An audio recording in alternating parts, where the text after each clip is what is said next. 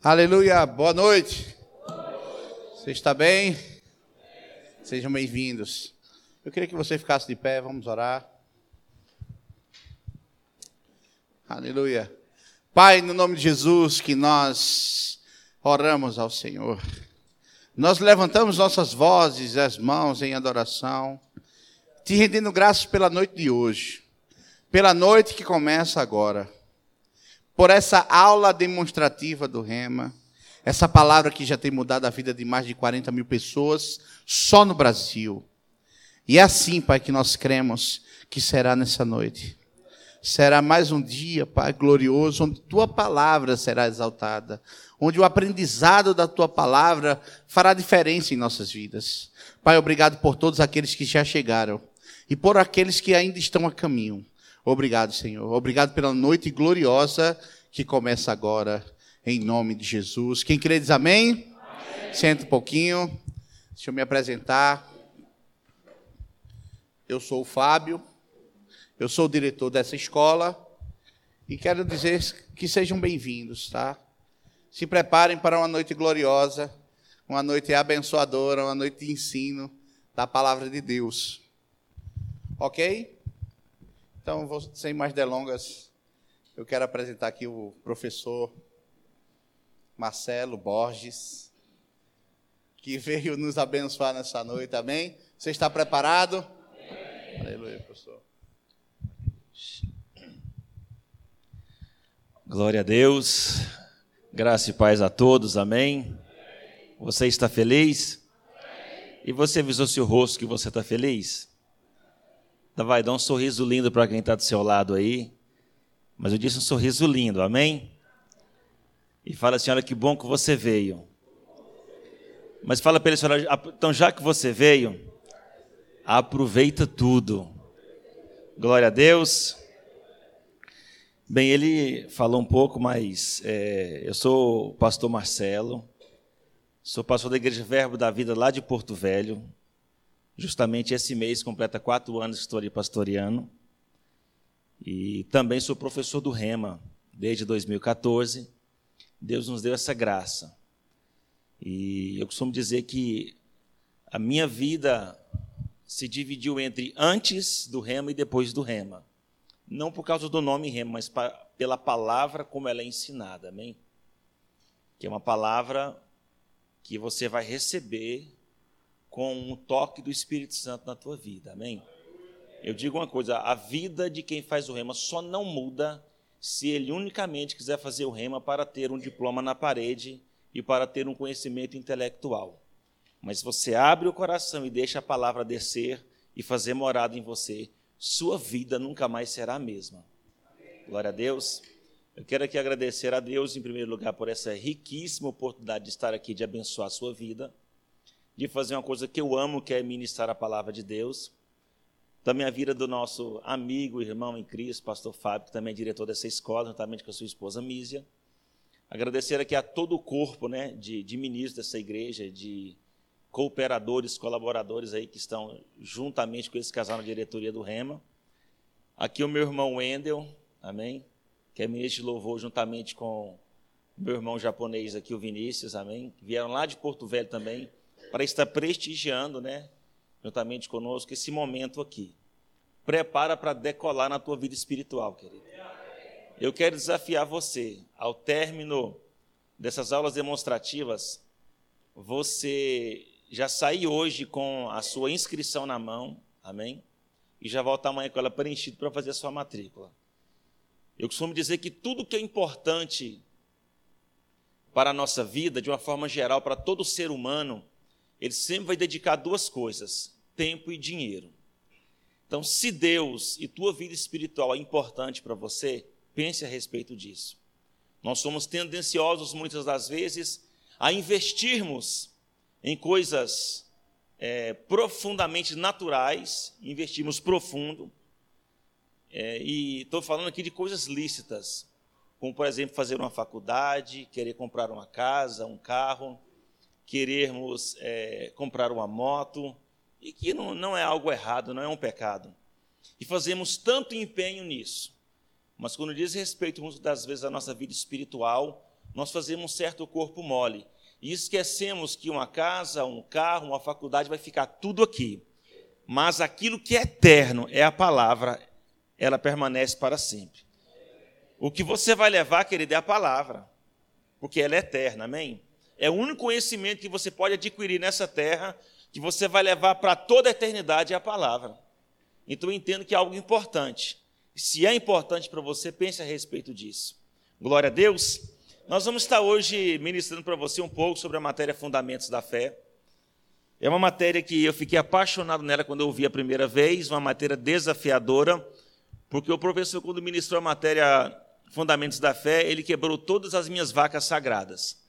Tudo aquilo que eu, que eu tinha como dogma na religioso da minha vida naquele dia, foi tudo por água abaixo. Eu preferi ficar com aquilo que ele estava ministrando, porque eu percebi que aquilo que estava na palavra e o que eu tinha até aquele presente momento era muita coisa, era de homem, algumas apenas que permaneceram.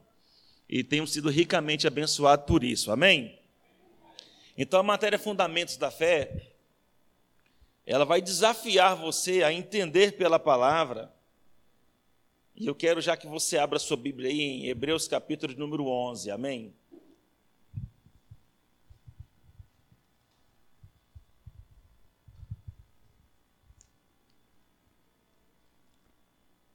Hebreus capítulo número 11.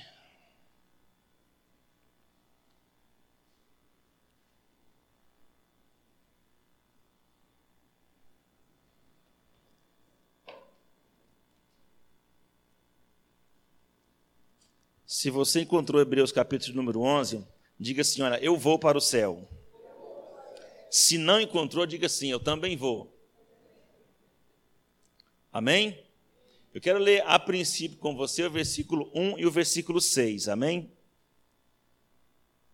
Diz assim a palavra de Deus: Ora, a fé é a certeza ou a convicção das coisas que se esperam e a prova das coisas que não se veem.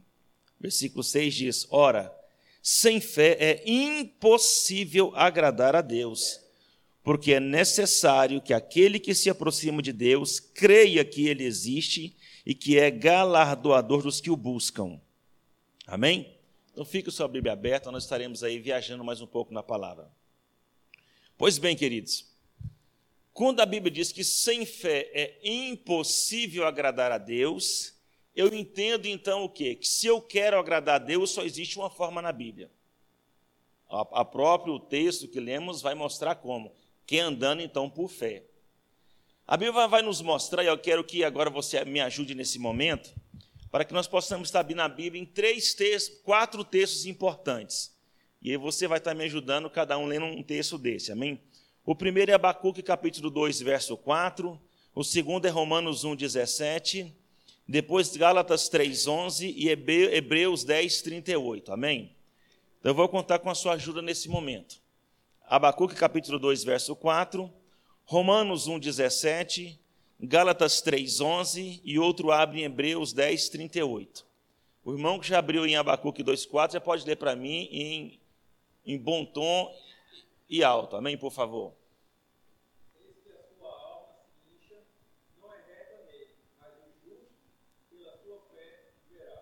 Romanos 1, 17.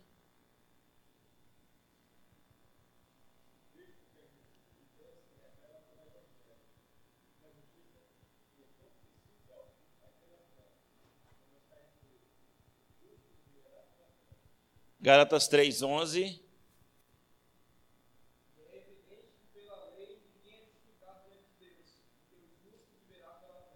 Hebreus 38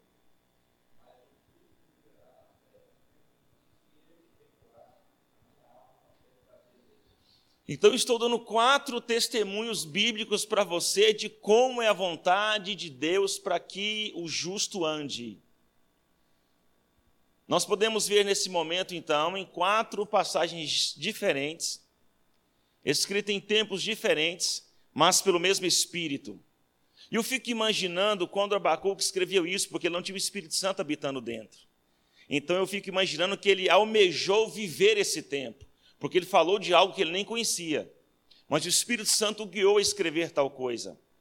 E agora nós podemos ver então que qual o tipo de pessoa na nova aliança que Deus levantou e a forma como Ele quer que essa pessoa ande. Qual que é? O justo. Quem é que está na qualidade de justo? Todo aquele que um dia entregou sua vida a Jesus, já foi lavado pelo sangue dele, tem seu nome escrito no livro da vida e o passaporte carimbado para morar no céu. Tem alguém aqui hoje desse jeito? Alguns levantaram a mão. Vou fazer o apelo para aceitar Jesus. Amém? Então, se você entregou sua vida a Jesus, se você nasceu de novo, segundo, é, segundo, segundo, segundo os Coríntios capítulo 5, versículo 17, que diz que se alguém está em Cristo Jesus, nova criatura é. As coisas velhas já passaram, eis que tudo se fez novo, você se tornou filho de Deus. João capítulo 1, versículo 12 diz: Mas todos quantos o receberam, foi-lhe dados o poder de serem feitos filhos de Deus, a saber os que creem no seu nome. Então, essa pessoa já foi justificada pelo sacrifício, pelo sangue de Jesus, está em paz com Deus. Por isso, hoje, quando você vai orar, você pode fazer assim: ó, Pai, eu te agradeço por esse dia. Coisa que um judeu não pode. Viu como você é privilegiado de chamar Deus de Pai? Porque você hoje é justo. E não você hoje é justo, lavado por esse sangue, como igreja, a Bíblia nos mostra em Efésios capítulo 2 que nós, como igreja, estamos assentados à direita de Deus Pai em Cristo Jesus. Nas regiões celestiais em Cristo Jesus. Então, ou seja, a igreja hoje tem um lugar de privilégio.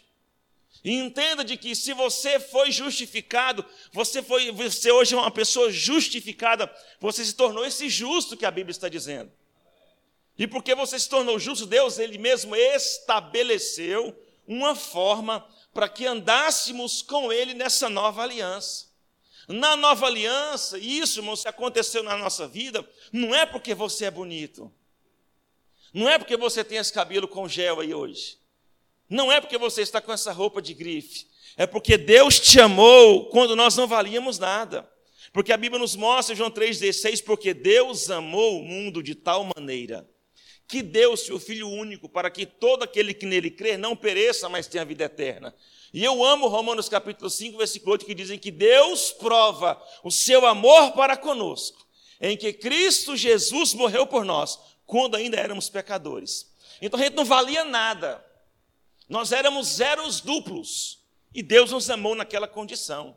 E o que você deu para receber desse amor? Quanto você pagou para receber a salvação em Cristo Jesus? Nada. Porque a Bíblia diz, em Efésios capítulo 2, versículo 8, que pela graça sois salvos por meio da fé. E isso não vem de vós, é um dom de Deus. Não vem das obras para que ninguém se glorie.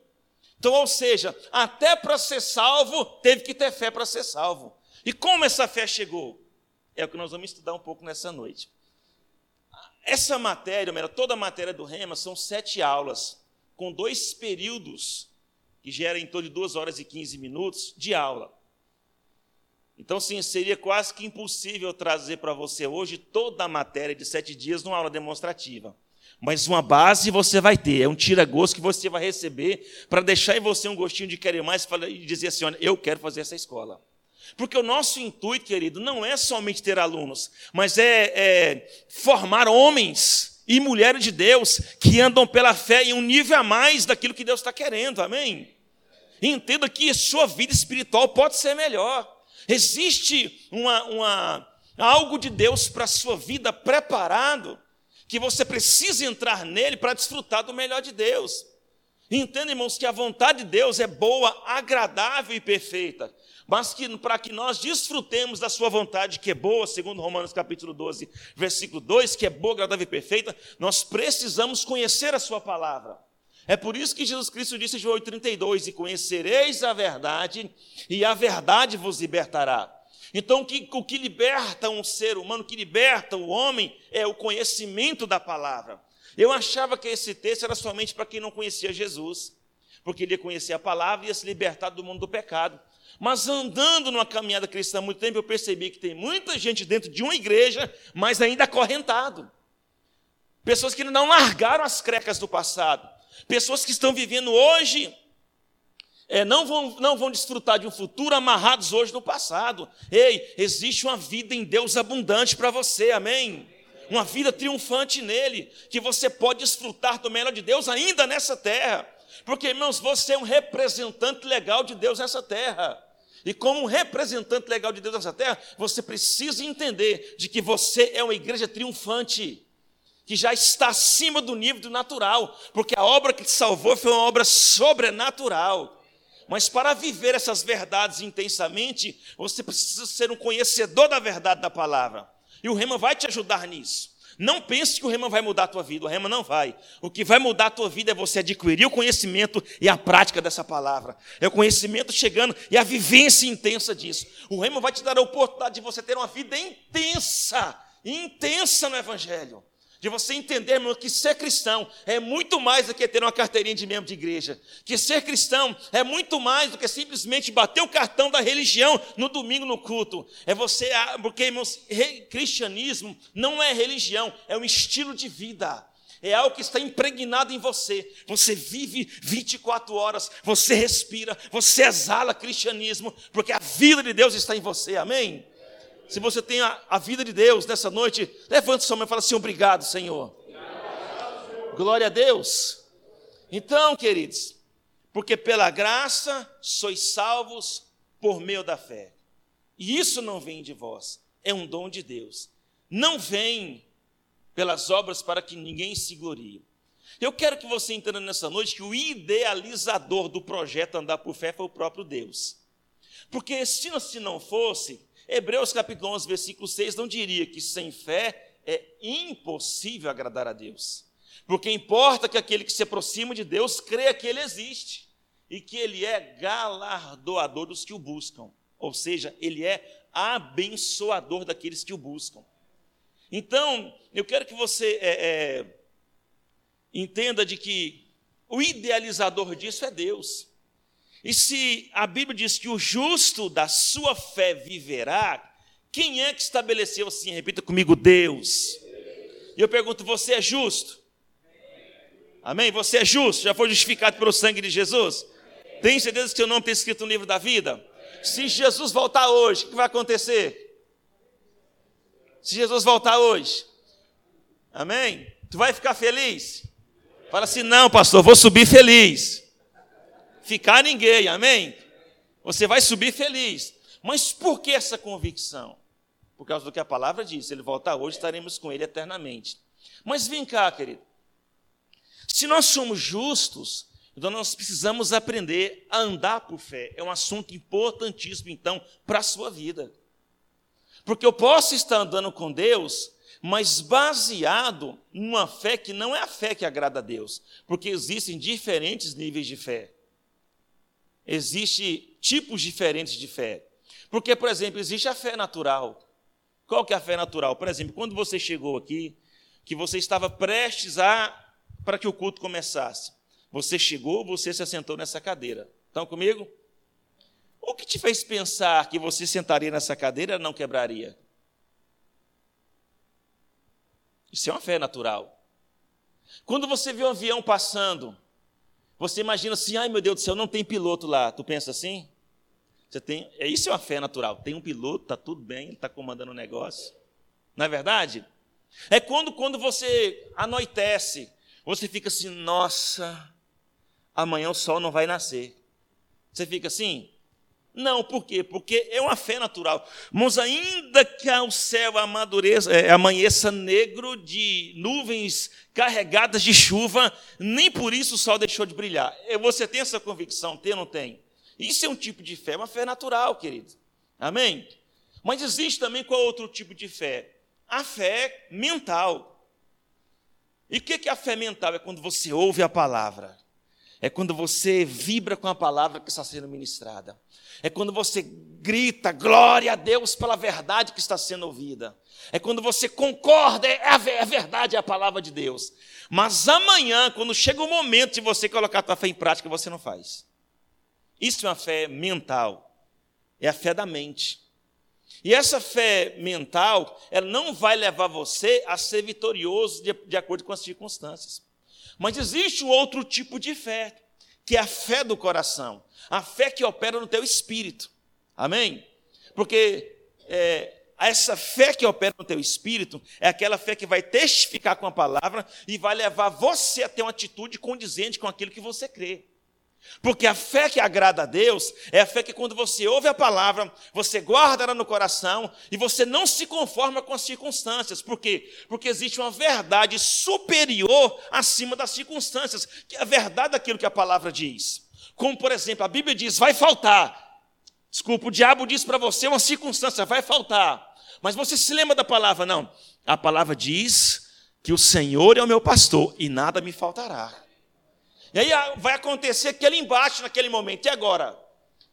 Vou dar ouvido ao que a circunstância está me, tá me dizendo ou vou atentar para aquilo que a palavra está falando? É nessa hora, irmãos, que a fé mental ou a fé do coração que vai decidir. E quem é que decide qual que vai ser vitoriosa?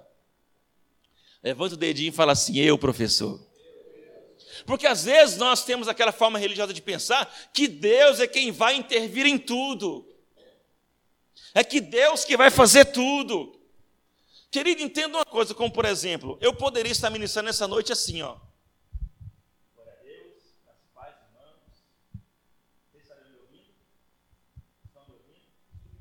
Não estão me ouvindo melhor agora? Ou seja, Deus estabeleceu o quê? Deus nos deu ferramentas. A Bíblia diz que as nossas armas não são carnais, mas espirituais e poderosas em Deus para destruir fortalezas. Então Deus já nos capacitou, ou seja, já nos deu toda a provisão para que nós sejamos, tenhamos a condição de sermos vitoriosos, de andarmos por cima do nível do natural. Agora eu posso optar andar na fé, na fé da mente. Não usando o que Deus já me deu. Então entendemos que usar uma ferramenta que Deus deu, é eu é quem tenho que fazer, somos nós. Porque irmãos, no céu, quem é que vai precisar de fé no céu? Não, no céu eu vou crer em nome de Jesus que essas portas vão se abrir. Já já tem abundância. Amém? Lá já tem rua de ouro e de cristal. Alguém aqui vai usar dinheiro no céu quando chegar lá? Não, anjo, por favor, traz para mim mais um quilo de, de carne de picanha para mim. Não. Amém? Mas aonde é que tu vai precisar dessas coisas? Aqui. Então, pela fé, você vai se mover para que isso aconteça. Uma circunstância se levantou. Então, entenda de que a fé natural não vai mover nada. A fé sentimental, a fé mental também não vai. Entenda que a sentimento mental, irmãos, nós somos tendenciosos a agir pelo sentimento. E eu quero aqui agora, nesse momento, aproveitar para quebrar uma vaquinha sagrada de dizer para você que Deus não se move por sentimento. Deus se move por Sua palavra. Em toda a história bíblica e eclesiástica, tudo que parou Deus foi Sua palavra. Deus, antes de fazer qualquer coisa na velha aliança, Deus mandava um profeta. Deus enviava o quê? A palavra. Então, quando Deus enviou Jesus, quem é Jesus? A palavra. E o Verbo se fez carne e habitou entre nós. O que move Deus é a sua palavra, querido. Deus não se você pode passar a noite inteira, a noite toda, chorando para que Deus olhe para você, até que te ouvir ele vai, agora operar talvez não. Por quê, querido? Entenda de que Deus, quando ele se move por sua palavra, na nova aliança, a lei mudou. Às vezes você pode pensar assim, mas professor, a Bíblia não diz que o choro pode durar uma noite? Sim. Agora deixa eu quebrar essa vaquinha. Sabia que a tua, teu amanhecer já chegou há dois mil anos atrás? Que é Jesus. Tua amanhã já chegou há dois mil anos atrás, querido. Você que não sabia. Então, em Cristo Jesus, quem encontrou Jesus, a Bíblia diz em Colossenses 1,13 que nós já fomos transportados do império das trevas para o reino do Filho seu amor. Ou seja, então você já não mais pertence ao império das trevas. Hoje você já está no reino de Deus, o reino do Filho do seu amor. Então você já pertence a Deus. Então a lei que opera na tua vida hoje é a lei do espírito e vida, porque você já saltou da morte para a vida. E agora, nessa nova realidade que você tem, Deus estabeleceu que você, nós precisamos andar com Ele por fé e não por vista. E como seres humanos, nós somos tendenciosos muito a querer andar por aquilo que vemos, por aquilo que sentimos. Mas entenda, que repita comigo assim: eu sou um espírito que tem uma alma e eu habito em um corpo. Irmãos, eu te pergunto para você: Deus é alma ou Deus é corpo? Vamos lá, Bíblia Sagrada. Muito bom. No diálogo de Jesus com a mulher samaritana, em João capítulo 4, Jesus dá uma declaração maravilhosa. Fala assim: olha, Deus é espírito, importa que os seus adoradores o adorem em espírito e em verdade. Gálatas capítulo 5, verso 16 diz assim: Andai, pois, em espírito, e não cumprireis a concupiscência da carne, porque a carne milita contra o espírito, e o espírito contra a carne, e estes opõem-se um ao outro, para que não façais o que quereis. Mas o que a Bíblia diz: Digo, porém, andai em espírito. Por que nós devemos andar em espírito? Porque o nosso Deus é um ser espiritual. Deus é espírito, querido. Então não adianta eu querer andar com Deus espiritual, querendo tocar, atrair a atenção dele no meu sentimento. Hello? Porque sentimento, emoções, psique, intelecto está na alma. E a alma é a fonte das emoções. Mas o meu Deus é um Deus espiritual. Entenda que Adão, quando no paraíso, é, lá em Gênesis capítulo 1 e 2, depois eu quero que você lê em casa, Adão, a Bíblia é bem clara em dizer, quando Deus disse para Adão, Adão, não coma do fruto da árvore do conhecimento do bem e do mal, porque no dia que você comer, você vai morrer. Mas Adão comeu. E ele morreu? Fisicamente, não. Ele saiu vivo de lá. Mas espiritualmente ele morreu. Então entenda, aonde Adão morreu, quando você encontrou Jesus, foi onde você nasceu. Amém? Porque deixa eu provar para você que você é um ser espiritual. Primeiro, segunda Tessalonicenses 5,17 fala assim: o mesmo Deus de paz vos santifique em tudo, e todo o vosso espírito, alma e corpo sejam conservados irrepreensíveis para a vinda do nosso Senhor Jesus Cristo. Então o apóstolo Paulo diz nós somos, temos espírito, alma e corpo. É, Hebreus 4,13 diz o quê? Que a palavra de Deus ela é mais afiada do que uma espada de dois gumes. E quando ela penetra, o que ela faz? Me ajude agora ela divide o quê?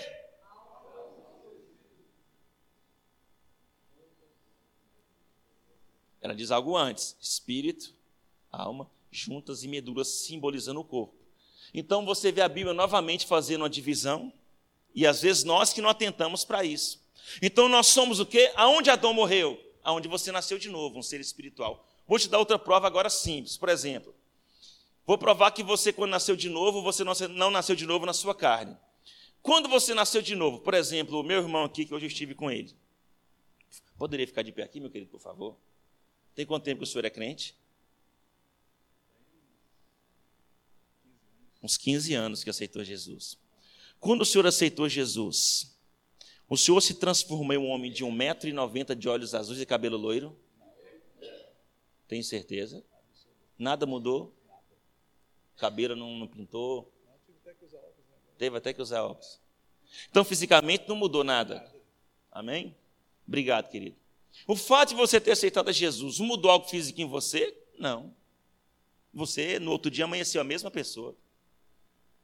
Eu não fiquei mais bonito porque aceitei Jesus, fisicamente.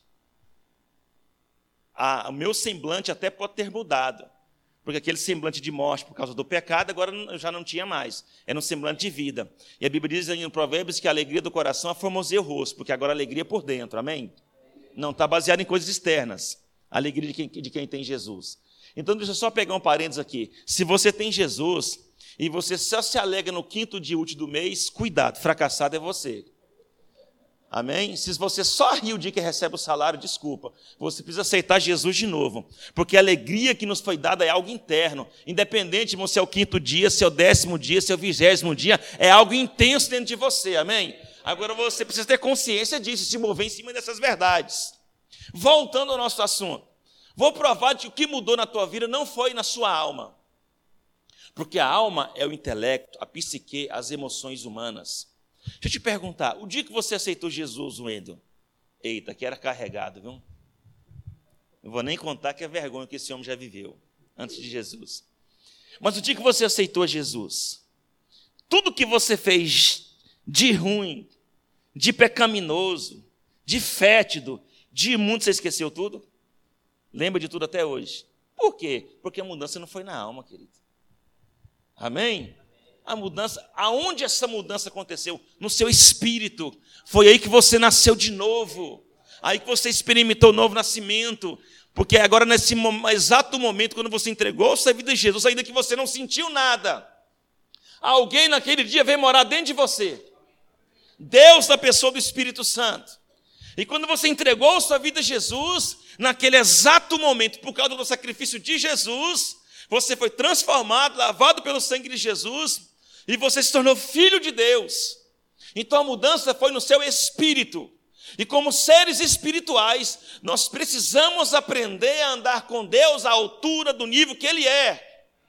Não adianta você querer passar uma madrugada chorando para que Deus olhe para você. Você precisa, saber o quê? É entender que na nova aliança a lei mudou, a forma de andar com Deus mudou. Na velha aliança o povo não tinha o Espírito Santo habitando dentro, e hoje você tem. Amém? Viu como você está um nível acima? Em Hebreus capítulo 8, verso 5 diz que nós vivemos uma aliança superior, baseada em melhores promessas. Eles não tinham o Espírito Santo dentro, você tem, amém? E sobre ainda, glória a Deus. Hoje você chama Deus de Pai, na velha aliança ninguém chamava, porque os, os, os fariseus, saduceus ficavam encapetados com Jesus. Porque Jesus falava assim: O meu Pai. Ele falou: Nós temos Pai por Abraão. Ele diz: Não, meu Pai que está nos céus. Ele me enviou. Então aquilo para eles era inadmissível. Agora entenda de que uma vez estando em Cristo, você se tornou uma nova criatura, e por causa disso, nós precisamos aprender a andar com Deus com base na nova aliança. Hello! E a Bíblia é bem clara em nos mostrar, irmãos, que. É, é, eu quero que você abra, por favor, aí, Romanos capítulo 10, verso 17. Romanos 10, 17.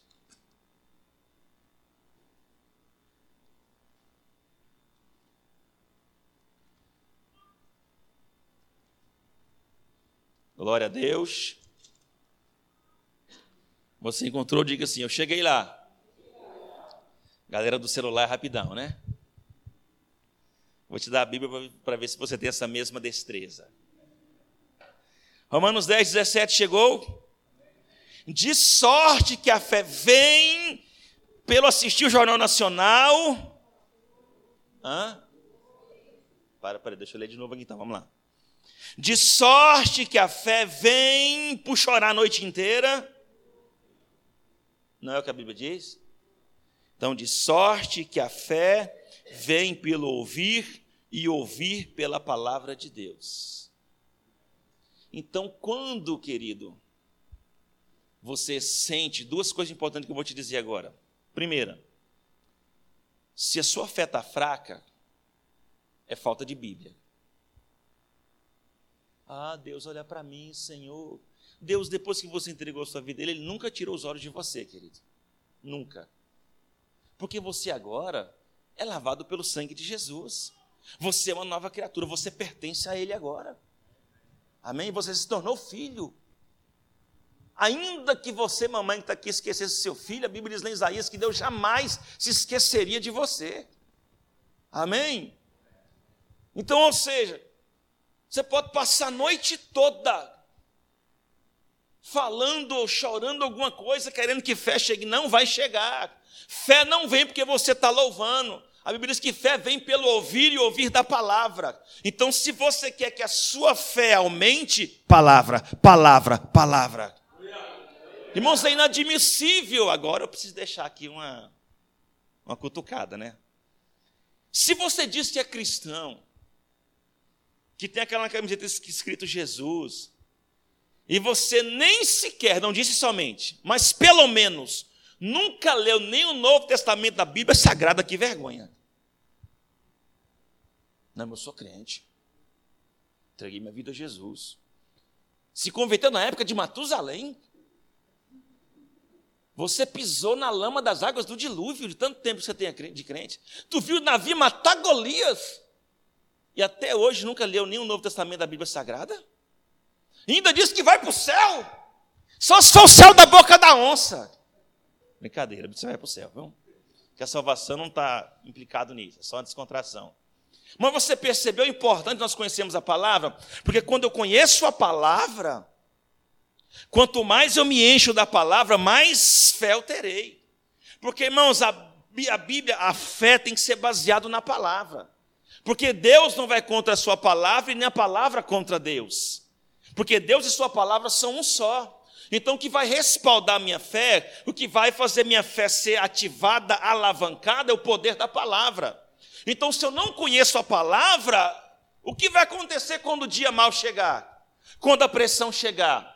Entenda, querido, que um dos princípios elementares da fé é quando eu estou cheio da palavra, a situação se levantou, o que vai sair de mim vai mostrar que tipo de cristão estou sendo se eu estou andando em fé ou andando na incredulidade. Porque o oposto de fé é a incredulidade. E quando eu ando em incredulidade, irmãos, não adianta. A Bíblia diz que a boca fala que o coração está cheio. Então, vou, pastor, eu posso apertar um pouco hoje, se me permite? Bom, ele falou, então agora vai ter que me engolir. Então vamos lá. Se a Bíblia então está dizendo, irmãos, que a boca fala que o coração está cheio, vou, vou te ajudar você a se conhecer. O que você está falando quando a situação difícil acontece? Você fala o que a palavra diz? Você fala de realmente quem você é em Cristo? Você ou você fala só do problema da desgraça e reclama a vida inteira? Porque, irmãos, aquilo que nós somos vai se refletir externamente aquilo que nós somos por dentro. É aquilo que temos por dentro, o que você fala mostra o tanto de Deus que você tem ou não na tua vida. E o que demonstra se você está cheio de Deus é a palavra. Irmãos, não importa o quanto tempo de cristão você tem, Maturidade não chega por causa de tempo de casa. Maturidade espiritual não chega por tempo de evangelho. Maturidade chega pelo conhecimento e a prática da verdade da palavra. Sabe, irmãos, nós temos que ser uma igreja triunfante, atuante. Até quando vamos viver de contar testemunho dos outros? Chega a hora de vivermos intensamente a palavra, andarmos por fé e contarmos nossos próprios testemunhos entender que Deus é poderoso. Deus não fechou o céu para milagre, querido. Deus é poderoso para fazer infinitamente mais acima daquilo que pedimos ou pensamos. Mas existe um meio estabelecido em Sua palavra para que andemos nele. E esse meio que vai atrair a atenção dele, querido. É como, por exemplo, você querer um bolo de cenoura e usar matéria-prima chocolate. O que você vai ter no final? Ou vice-versa. É como você plantar chuchu e querer colher cenoura. Qual vai ser o resultado no final? Chuchu. Então você está querendo os resultados de Deus, mas não está usando os ingredientes de Deus. Qual vai ser o resultado? Um resultado que não é o de Deus. Então, quando Deus estabeleceu o justo da sua fé viverá. A Bíblia não diz que o justo da sua lágrima viveria, do seu sofrimento viveria. A Bíblia não está dizendo que o justo da desgraça alheia viveria, ou da sua própria. A Bíblia está dizendo que o justo da sua fé viverá. Mas qual a fé? A fé do coração. Aquela fé que agrada a Deus. É aquela fé que me leva a ter uma atitude baseada naquilo que eu creio. Mas o que vai fortalecer o que eu creio? O conhecimento da palavra. Aí eu pergunto: que tanto de Bíblia você tem dentro de você? Até onde você já leu a Bíblia? Não me responda, responda para você mesmo. Isso já demonstra porque quando as situações difíceis chegam, ao invés de você se levantar em cima do que a palavra diz, você faz é que você quase dá vontade de abrir um buraco e entrar dentro de tanto espírito de derrota que toma a tua vida. Porque, irmãos, o dia mal chega. A Bíblia diz que o diabo está aí, veio para matar, roubar e destruir. Mas o texto termina em João 10, 10? Não. Mas Jesus Cristo, eu vim para dar vida e vida em abundância. Se o que você está vivendo não é vida e vida em abundância, alguma coisa está errada, e quem está errado nessa história não é Deus nem Sua palavra. Eu gostei dos amém, foram poucos, mas glória a Deus. Você viu quando a gente aperta o negócio, pô. Sabe, irmãos, pode não ser uma mensagem sensacionalista, mas é algo que se você pegar e começar a dizer, eu vou correr com essa verdade. Eu disse correr com a verdade, não correr da verdade. Você correr com a verdade, você pegar, abraçar, eu quero isso para a minha vida. Eu quero mudança. Eu não vou ficar mais nessa, né, nessa, nesse anonimato espiritual, esperando Deus fazer aquilo que eu tenho que fazer. Porque, querido, fé te leva a ter uma atitude que condiz com aquilo que você crê. Você não consegue mais ficar parado. Quando estiver perto, isso me fala, viu, pastor Dudu? Vai ter um sinal, não vai? Me ajuda aí, viu? Que eu vou empolgando aqui, nem olho para o horário. Então entenda, querido, que a fé vai te levar a ter uma atitude, mas uma atitude em cima daquilo que a palavra diz. Eu pergunto: se não conhece a palavra, como é que vai agir segundo a palavra? Então amanhã, quando você acordar e porventura a notícia ruim chegar, qual vai ser seu comportamento?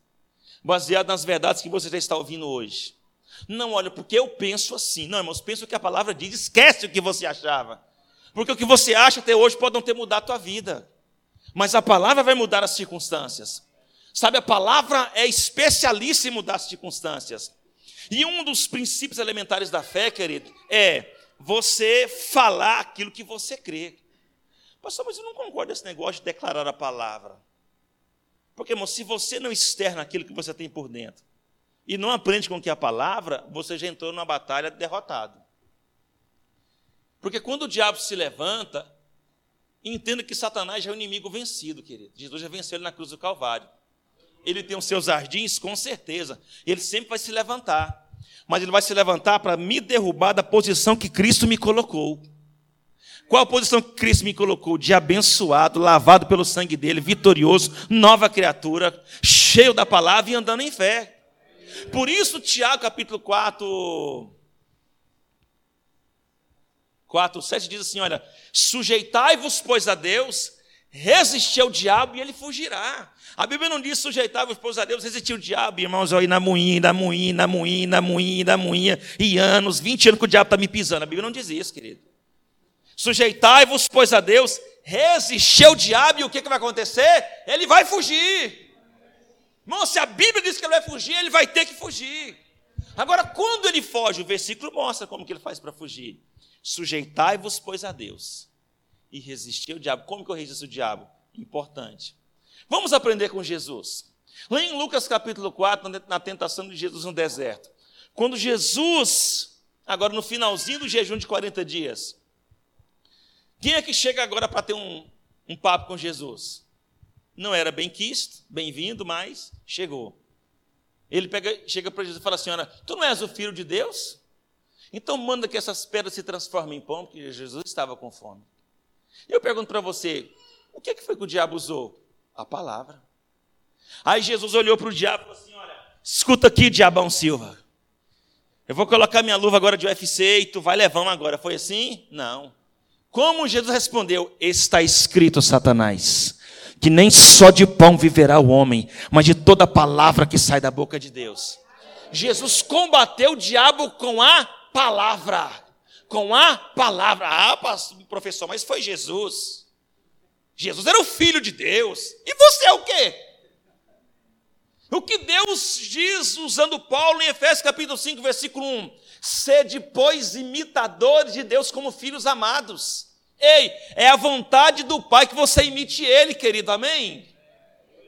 Sabe, querido? Então, ser o que está dentro é o que vai sair. Se Jesus combateu o diabo com a palavra, por que você quer passar a madrugada brigando com o diabo? Aí corta o diabo, tritura o diabo, picota o diabo, costura o diabo. O que vai fazer o diabo correr é você firmado na palavra. Você vai morrer. Aí você grita, cala a boca, Satanás, porque está escrito que eu não morrerei, mas viverei para contar os feitos do Senhor. Vai faltar, é mentira, Satanás, porque está escrito que o Senhor é meu pastor e nada me faltará. Está entendendo? Você é fraco, você não consegue nada. Cala a boca, diabo, porque está escrito que eu posso todas as coisas naquele que me fortalece. Ele vai ter que correr, irmãos, porque ele não aguenta a palavra. O poder da palavra ele tem que correr.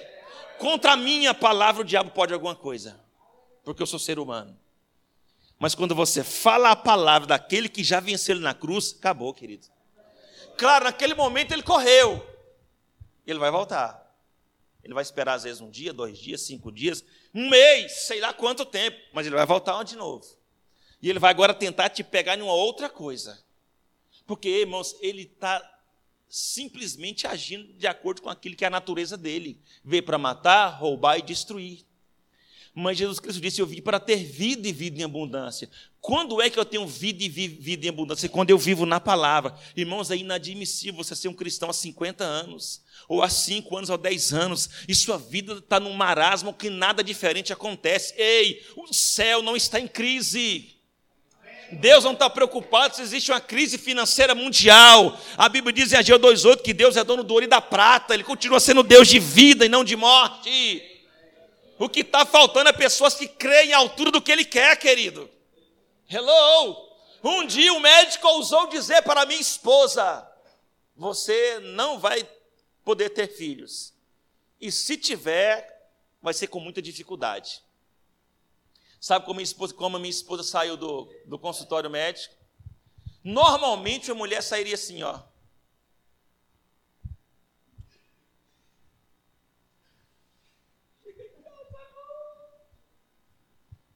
Ela recebeu o diagnóstico do médico, pegou o diagnóstico do médico e saiu do consultório assim. Rindo da cara de Satanás. Por quê? Porque existe uma verdade que diz que na nova aliança, uma aliança inferior à nossa, que não haveria nem mulher que abortasse se fosse estéreo. Quanto mais na nova aliança, querido. Então o que acontece? Ela pegou aquela verdade e falou: escuta aqui, Satanás, está escrito que esse ventre vai ter que gerar, porque na velha aliança não haveria mulher estéreo. E eu estou na nova aliança superior, esse ventre vai ter que gerar e vai ser uma gravidez sobrenatural, com um parto sobrenatural e provisões sobrenaturais. Sabe, querido? E como nós declarávamos, agora entenda uma coisa: fé você não espera ver para crer. Eita, agora apertou, né? Fé você não espera ver para crer, porque isso não é fé. Se você espera ver para acreditar, Jesus chama você de Tomé incrédulo.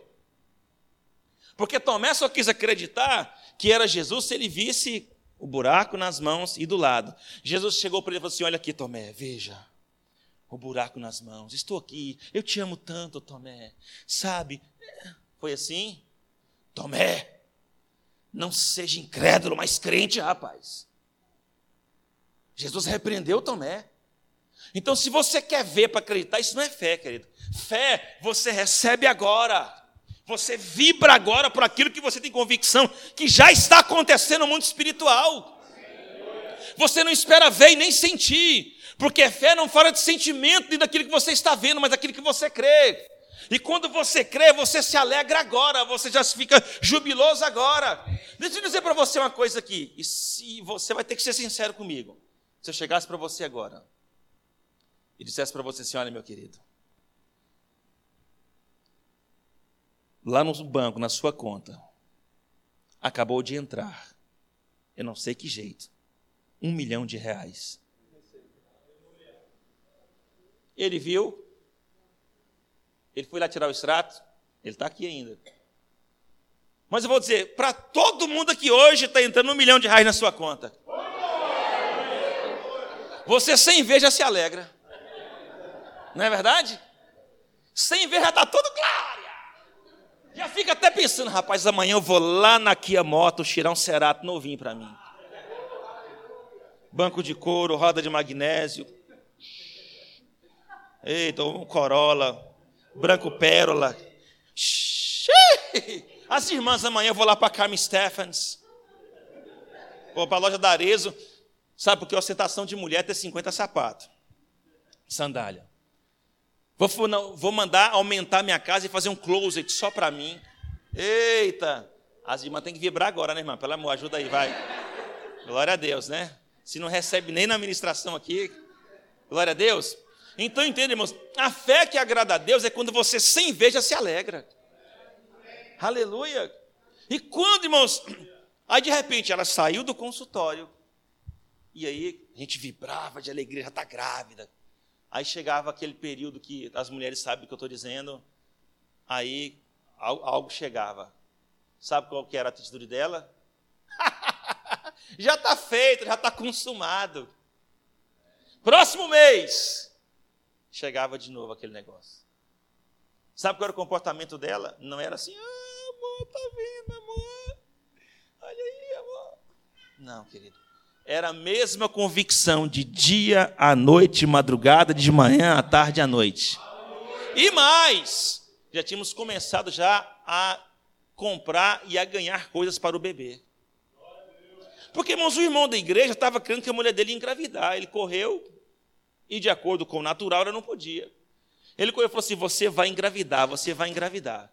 Ele correu, arrancou tudo que tinha de um quarto, pintou ele todinho com a cor que ele queria, pegou um berço e colocou. Ele não esperou o menino chegar para comprar o berço. Ele já creu que já estava acontecendo. Querido, sabe de uma coisa?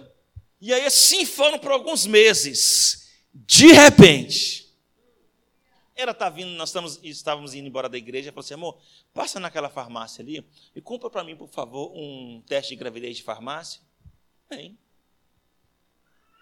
Aí de manhã cedo, sete horas da manhã, ela me acorda. Amor, você vai ser papai.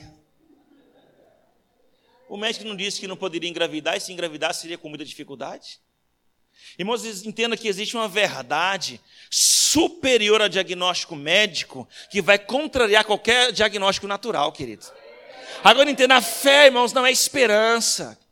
Não, se Deus quiser um dia ela vai engravidar. Não, vai engravidar em nome de Jesus. Útero, você vai ter que funcionar. Ouça a minha voz, útero. Porque está escrito. Porque, irmãos, entenda, mas, irmãos, isso não é ser soberbo, querido. Isso é ter convicção de quem você é em Cristo e ter convicção do poder que a palavra tem. Você não se move baseado na sua própria palavra, mas na, na, na palavra. Pastor, mas se falar, professor, falar aquilo que não está acontecendo não é mentira? Mentira se fosse a sua palavra. Mas quando é na palavra do Deus Todo-Poderoso, Ele diz que é, vai ter que ser. Amém? Glória a Deus. Então, quando Jesus nos mostra, está escrito Satanás, eu entendo que é importante para nós aprendermos com Jesus como lidar com Satanás. E como você vai combater aquilo que não que está fora da palavra que chega para a tua vida. Agora deixa eu te perguntar aqui para você. O fato de nós estarmos falando a palavra aconteceu imediatamente? Eu não vi, nem ela. Mas entenda, no mundo espiritual já está acontecendo, querido. Eu costumo dizer que andar em fé, falar a palavra em fé, é como pipoca de micro-ondas. Você coloca a pipoca de micro-ondas e você liga. E ela está, o micro-ondas.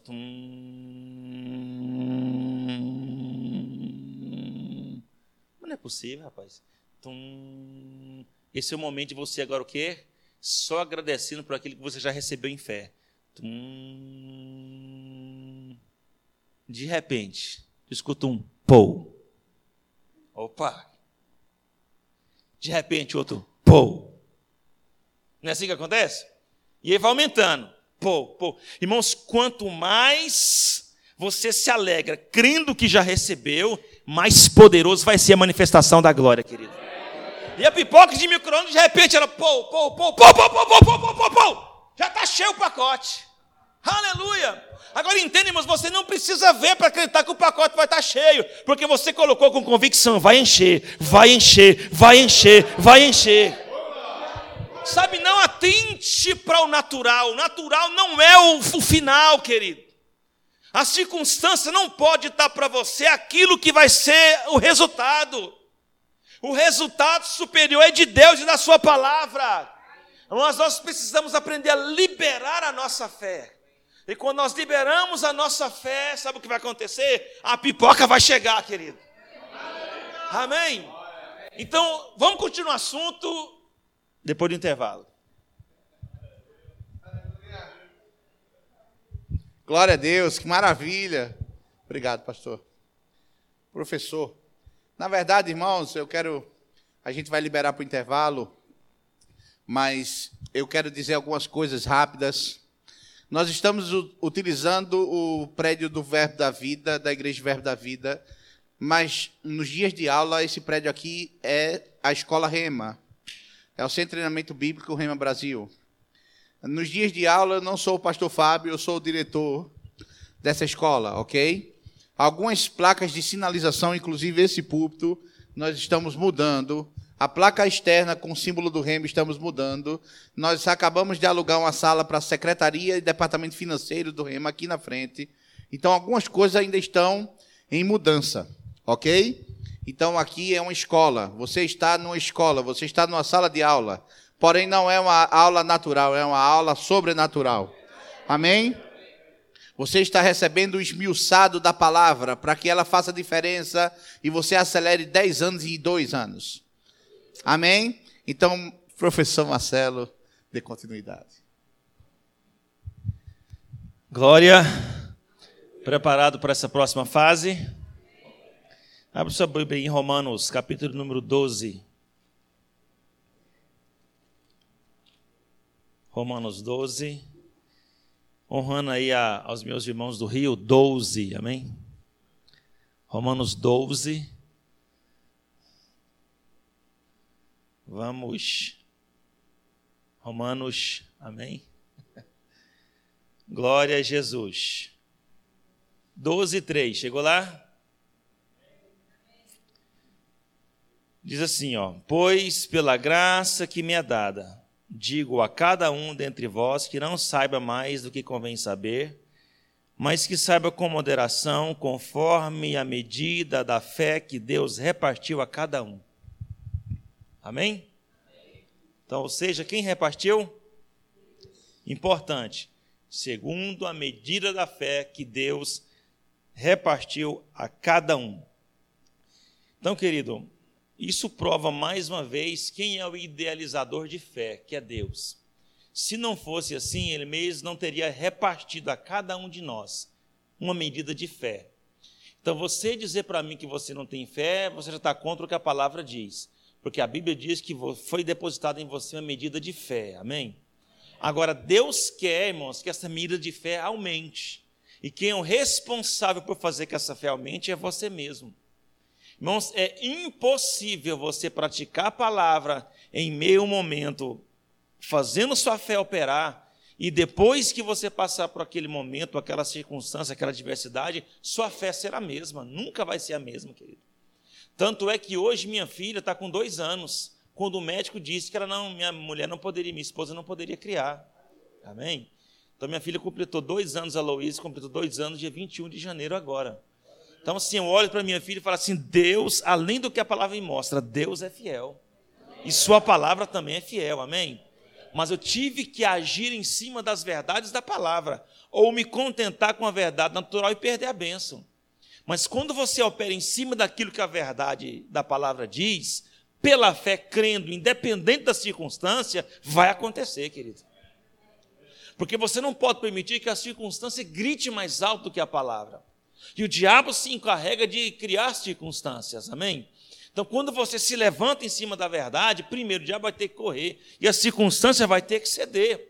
Não existe muralha, querido, que permaneça de pé quando você obedece aquilo que Deus diz. Amém? Pode ser o gigante o tamanho que for, vai ter que cair, querido, por causa do poder da palavra. Davi não se moveu porque ele era bonito, alto, forte, nem tamanho de gente grande Davi tinha. Mas quando ele chega, quando uma pessoa está andando em fé, que ele dá algo diferente, move ela por dentro. Por exemplo, um exército, outro exército de Israel na época, lá em, no livro do profeta Samuel, nos mostra que tinha um exército com medo de Golias. Um exército todo. O exército olhava e pensava: olha, é muito grande, não tem como vencer. Davi chegou cheio de Deus e quem está cheio de Deus está cheio da palavra, ele olhou e viu o quê? Com os olhos de Deus. Rapaz, é muito grande, é impossível errar. Então a fé nos leva a outra perspectiva. Você viu qual a diferença de quem está andando em fé? Um exército olha, rapaz, é muito grande, não tem como não. Um menino olha, rapaz, é muito grande, é impossível errar. E não coisas, não, não quero nem armadura, basta só algumas pedrinhas. Porque, irmãos, aquilo que é natural não vai te ajudar. Mas guiado pelo Espírito na palavra, vai acontecer, amém? Agora, querido, você precisa fazer isso e tornar verdade dentro de você. E é isso que o rema faz. Porque o rema é baseado em quê? Existe o logos, que é a palavra escrita. E o rema é a palavra falada. É aquilo que está dentro de você gerando vida, amém? É o logos que está, foi alicerçado, firmado em você, e você agora externando aquilo, falando a palavra. E eu quero te dar um outro texto nessa noite, para nós não ficarmos somente é, nas minhas palavras, ou em Lucas capítulo 4, eu sei que Jesus falando a palavra, para você perceber o princípio colocado em prática e o que ele faz. Vá comigo para Marcos capítulo 5, por favor.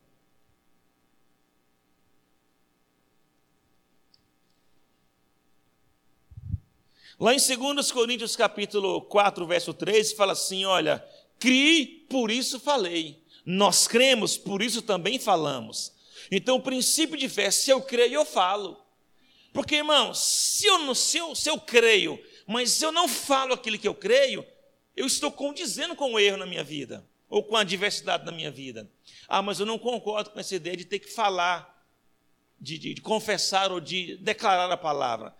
Deixa eu dizer para você uma coisa. Às vezes você já pode estar vivendo esse princípio da palavra, mas da forma negativa.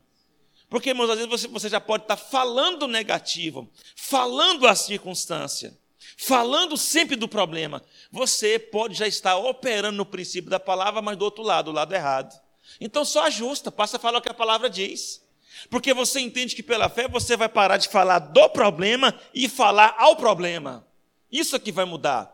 Porque falar do problema, isso é incredulidade, falar só do problema. É porque você está dizendo então que a Bíblia não tem poder de mudar a circunstância. E falar do problema vai alimentar aquilo que o diabo gosta, porque o problema está sendo causado por ele, amém?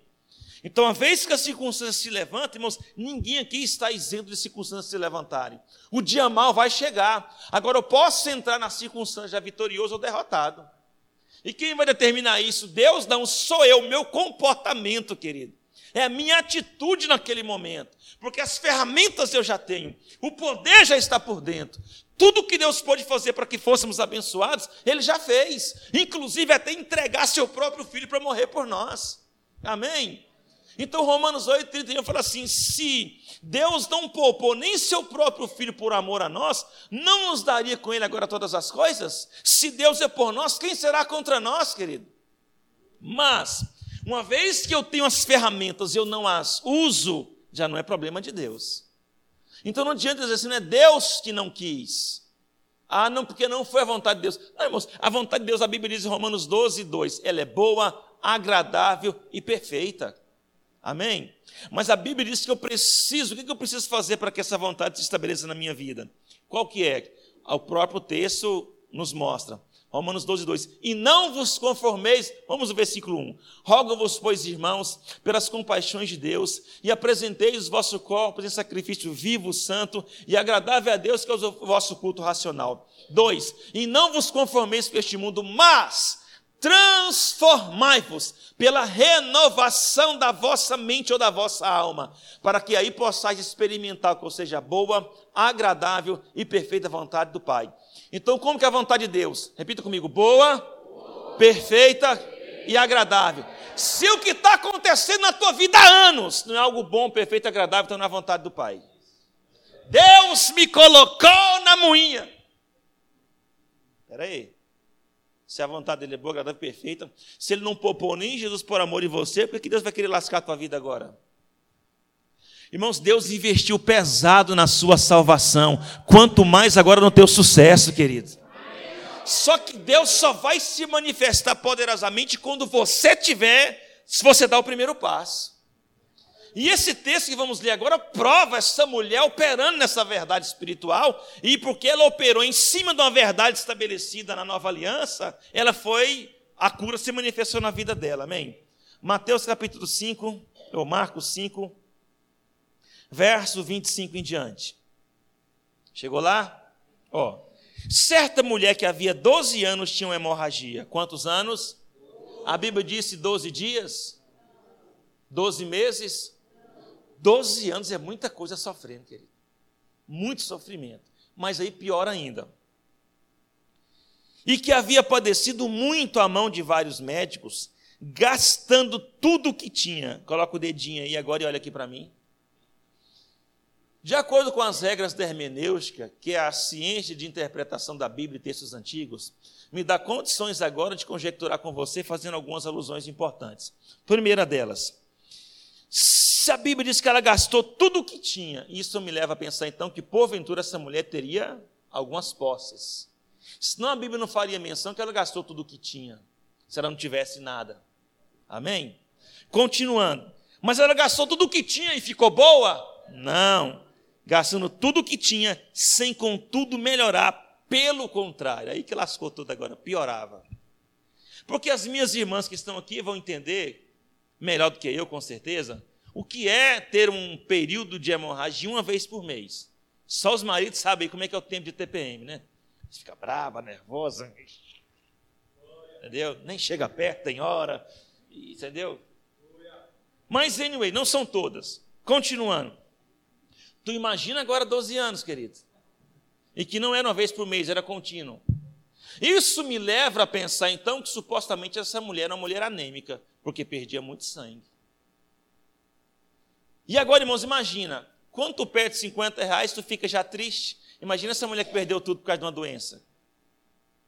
Como não seria a circunstância dessa mulher? E aí tinha uma outra questão também, que a lei, a lei mosaica da religião judaica, não permitia nem que ela tivesse no meio da sociedade, porque ela, ela era impura. Se um sumo sacerdote fosse, é, se ele não soubesse quem era ela, ele fosse se apresentar ou próximo a ela, ela tinha que levantar a mão e gritar: impura! Porque se o sumo sacerdote tocasse nela, ele teria que passar sete dias se purificando para depois entrar no templo. Então, ou seja, além das circunstâncias pessoais, Dina tinha. Quando a pessoa está doente, o que ela mais precisa é de pessoas próximas para dar apoio. A mulher agora tinha que viver, viver isolada.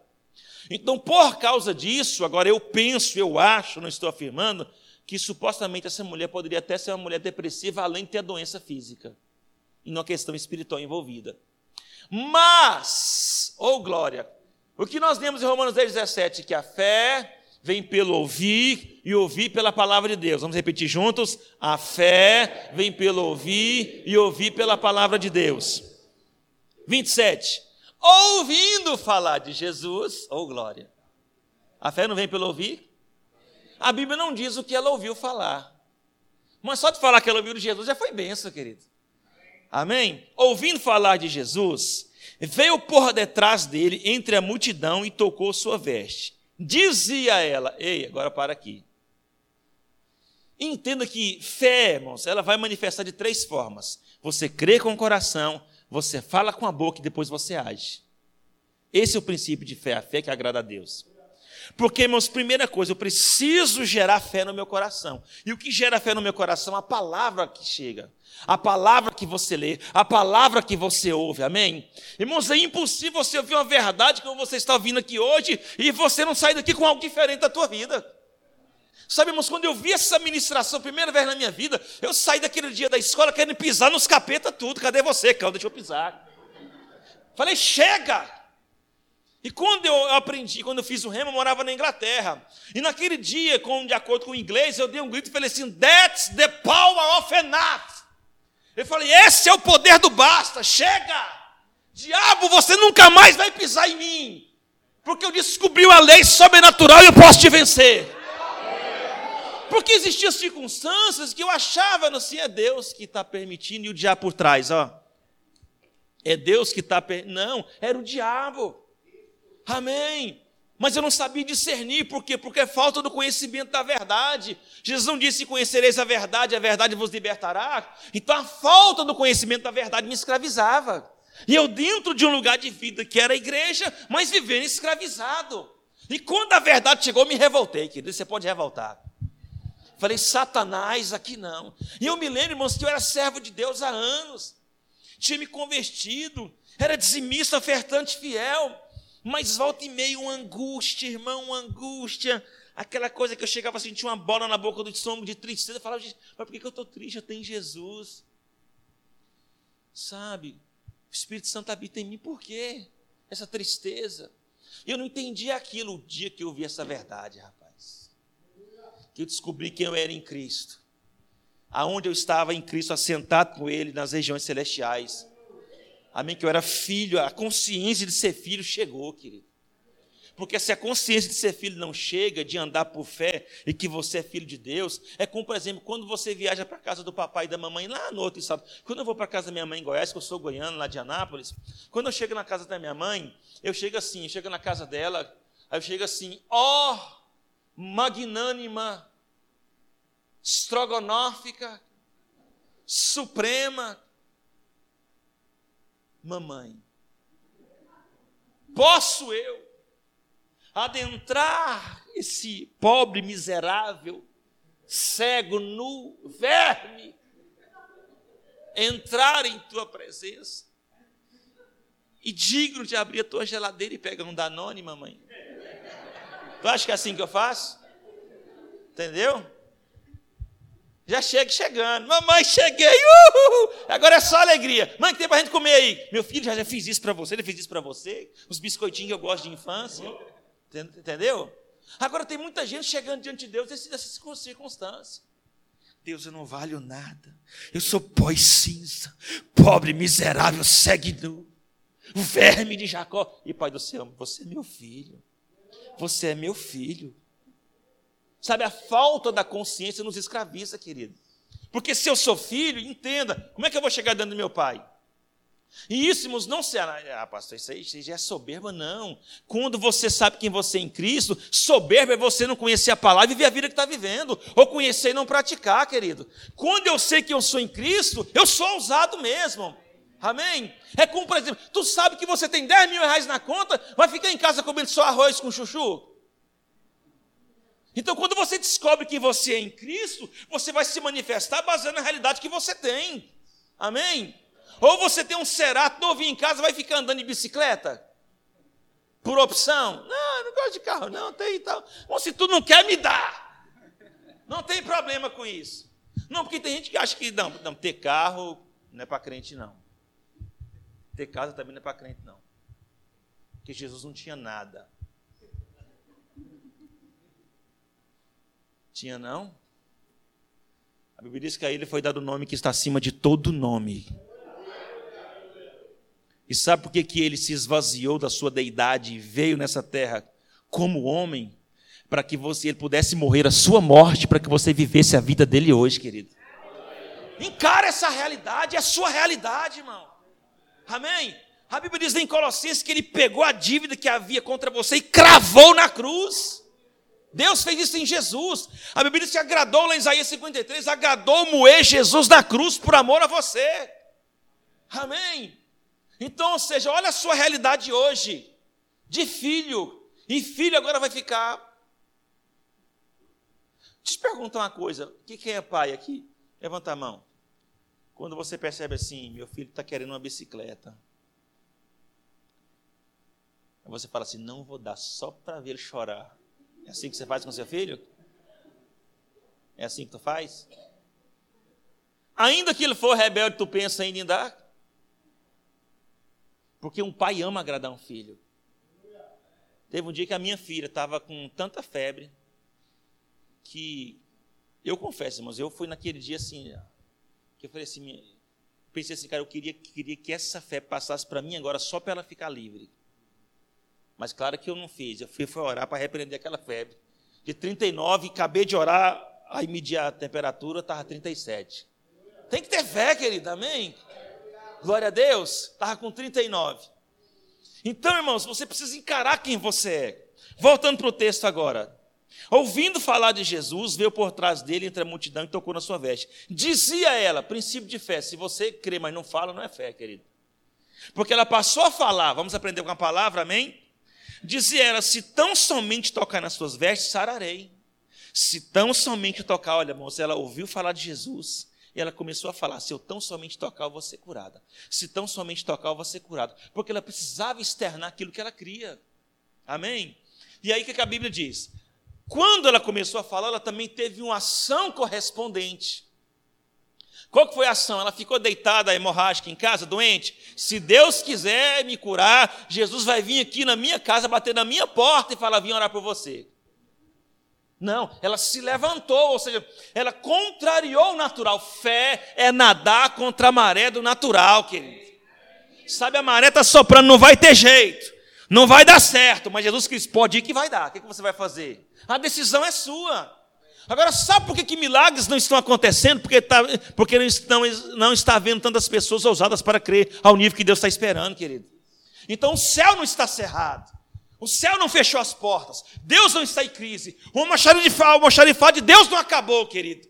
Existem bênçãos e bênçãos preparadas para você, mas Deus está esperando você se mover em fé e conquistar aquilo que é seu direito, querido. Amém? Porque é, Efésios 1,3 fala assim: Bendito Deus e Pai de nosso Senhor e Salvador Jesus Cristo, o qual já nos abençoou com toda sorte de bênção em Cristo Jesus nas regiões celestiais. Ou seja, já está pronto. Agora eu preciso, com as minhas declarações de fé e atitudes de fé, atrair aquilo que já é meu das, das regiões celestiais, fazer, é chamar a existências as coisas que não são como se já fossem.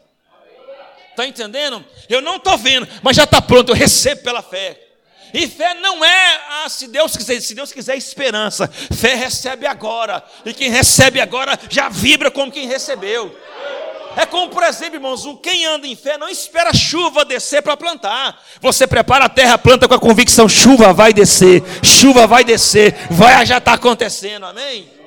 E você permanece com a mesma convicção de manhã, à tarde e à noite. Por exemplo, uma pessoa está desempregada. Essa semana, em nome de Jesus, as portas já estão abertas. Aí ele fica deitado em casa sem distribuir um currículo. Isso é fé? E não tem coragem de cantar, Deus vai fazer acontecer. Vai não, querido. Larga de preguiça, vai para a rua distribuir currículo, vai. Aí sim, tem mil candidatos. Qual ficha que você acha que a pessoa vai pegar? Qual currículo? Porque você agiu em fé. Eu criei, por isso falei: vai acontecer, vai acontecer, vai acontecer. Sabe, a sua parte você tem que fazer. Eu quero tomar liberdade hoje, falar aqui de um exemplo de Wendel. Ele foi chamado para uma entrevista de emprego, onde só quem poderia trabalhar na empresa quem tivesse curso superior, ele não tinha. O currículo bom como vendedor que ele tem, mas não tinha um curso superior. Resultado, o cara olhou para ele e falou assim: eu fui com a tua cara, a vaga é sua.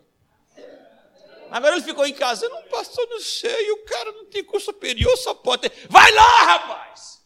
Vai lá, entrega o negócio no currículo. Conversa com um camarada face a face, face to face. Você está entendendo? Porque, irmãos, sabe quais são os maiores inimigos de fé? É a dúvida e o medo. Isso, a, a, isso é a ladra da fé, a dúvida. E quando a ladra chega, o primo também chega, que é o medo. E às vezes o primo chega primeiro. Então, quando você está cheio de fé, nenhum medo tem coragem de chegar perto de você. Ele pode até bater na porta com a dúvida, mas quando a porta abrir, a fé está lá dentro, ele corre. E quem é que determina esse nível? Você. Somos nós, amém? E quando nós operamos na lei espiritual estabelecida por nosso Pai, querido, você acha que Ele não vai querer abençoar a tua vida? Que Ele vai reter o que você está operando em fé para receber? Jamais, querido. Se a madre da minha esposa abriu, eu pergunto: Deus tem filho preferido? Porque tem gente que pensa assim, não, isso aí é só, é só para os pastores, negócio de crer para acontecer, é só para pastor. Não, é para quem é filho. Deus não tem filho preferido, querido. E você é filho, amém? Deus não faz acepção de pessoas, mas Deus faz acepção de fé. Sabia disso? Então, por isso é importante você amadurecer a tua fé. E amadurecer a fé, irmãos, não é porque você chora a noite inteira. E deixa eu te ajudar numa coisa que às vezes você está fazendo a mesma coisa há anos e nada mudou. Vamos ser inteligentes e mudar esse disco? Porque ou você vai ser daquele que se eu nasci assim, eu cresci assim, vai morrer assim? Vamos mudar esse disco em nome de Jesus? Dê uma oportunidade para Deus agir na tua vida, querido. Se matricula logo no reino e deixe Deus operar poderosamente. Desafie você mesmo. Sabe, eu admiro, irmãos, pastores como meu irmão aqui, que está disposto a sentar numa cadeira e aprender mais. Isso é humildade, querido. Não, já sei de tudo. O cara acaba, às vezes, se sentindo até a quarta pessoa da trindade. Um vice-Jesus. Irmão, não existe. Ninguém então sabe que não possa aprender mais alguma coisa. Então sente, vai aprender, deixa Deus operar. Traga o conhecimento e opera nele. Traga o conhecimento e opera nele, amém? E na medida que a revelação vai chegando, vai vivendo essa revelação. Deixa Deus manifestar, querido. Sabe, Deus quer transformar a história da tua vida espiritual, e isso vai repercutir na tua vida em tua volta, porque você é o reflexo do que você tem por dentro. Não cobre de Deus, querido, coisas sobrenaturais se você só quer andar natural. Deus é um ser espiritual. E quando você opera espiritualmente, a lei da fé vai sacudir a tua vida, amém? mas porque você opera. Irmãos, não tem nada melhor do que você estar diante de uma porta, cadeado de cima e embaixo, e depois você começar, vai abrir, em nome de Jesus. Não existe cadeado que fica diante do poder da palavra. Você vai abrir porque a palavra está escrito. De repente, sem ver, você começa a manifestar como quem está do outro lado. Mas porque você já começa a se alegrar agora, e vai ter momentos, irmãos, que você vai ter que sabe fazer, sabe o quê? Você vai ter que gritar mais alto que a circunstância muito mais alto.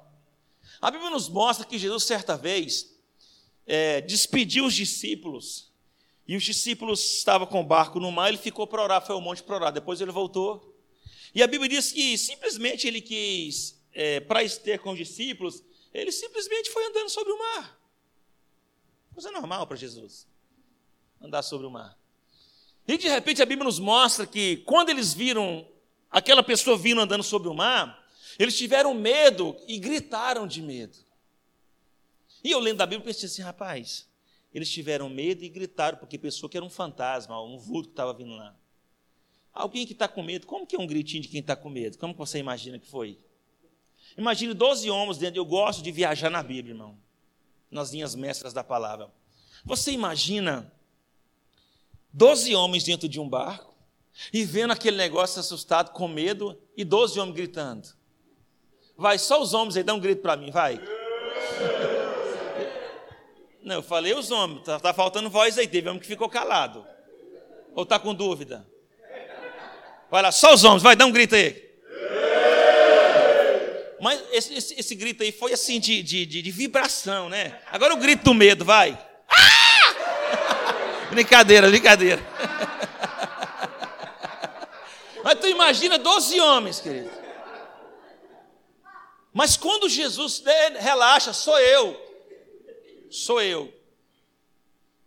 Aí o que, que acontece? Pedrão, aquele que é tido como o ignorante, né? O do pavio curto, até Atos capítulo 2. E aí Jesus pega e fala assim, ele fala para Jesus assim, se, é tu, se és tu mesmo, Senhor, manda eu ter contigo sobre as águas. Ah, meu irmão. Eu fico imaginando quantos homens? Doze. Só um ousou andar sobre as águas. Doze, quando chegaram em terra firme, tiveram história para contar. Mas Pedro teve um testemunho, querido. Eu andei sobre as águas. Quem é você? Quer ficar no barco ou quer andar nas águas? Então sai do barco, irmão. Sai desse comodismo, porque barco é acomodação. Barco é ficar sempre, ah, eu sou assim, sabe? É meu jeitinho. Deus quer tirar você, mas sabe quando você. É, é, é, é tem uma frase, eu me lembro que uma vez eu estava na Inglaterra, eu peguei e, e usar um, um, um, gel de barbear, aí quando eu peguei estava escrito lá assim, ó, shake before use. No português, agite antes de usar. Sabe que Deus quer te agitar para depois começar a te usar, querido. Sabe, sabe, dessa oportunidade para Deus agitar a tua vida, vem para o rema tirar, tirar você da zona do conforto, sai do barco. Sabe, o ser humano gosta muito da zona do conforto, porque é cômodo, mas lá nada produz, querido. Quer contar testemunho? Sai da sua zona de conforto. Quer contar testemunho, quer contar milagre, quer, quer contemplar milagre, sai da zona do conforto. Quer ver aonde, irmãos, pela fé, até a parede que não tem porta vai ter que porta vai ter que ser criada. Ainda que não tenha uma vaga naquela empresa, vão ter que criar uma vaga naquela empresa, mas pela fé você vai entrar lá, querido. Mas você precisa sair da zona do conforto. Então Pedro, ele ousou sair do barco. Eu fico imaginando, irmãos, eu, fico assim, viajando, sabe? Eu fico imaginando Pedro tirando um pé.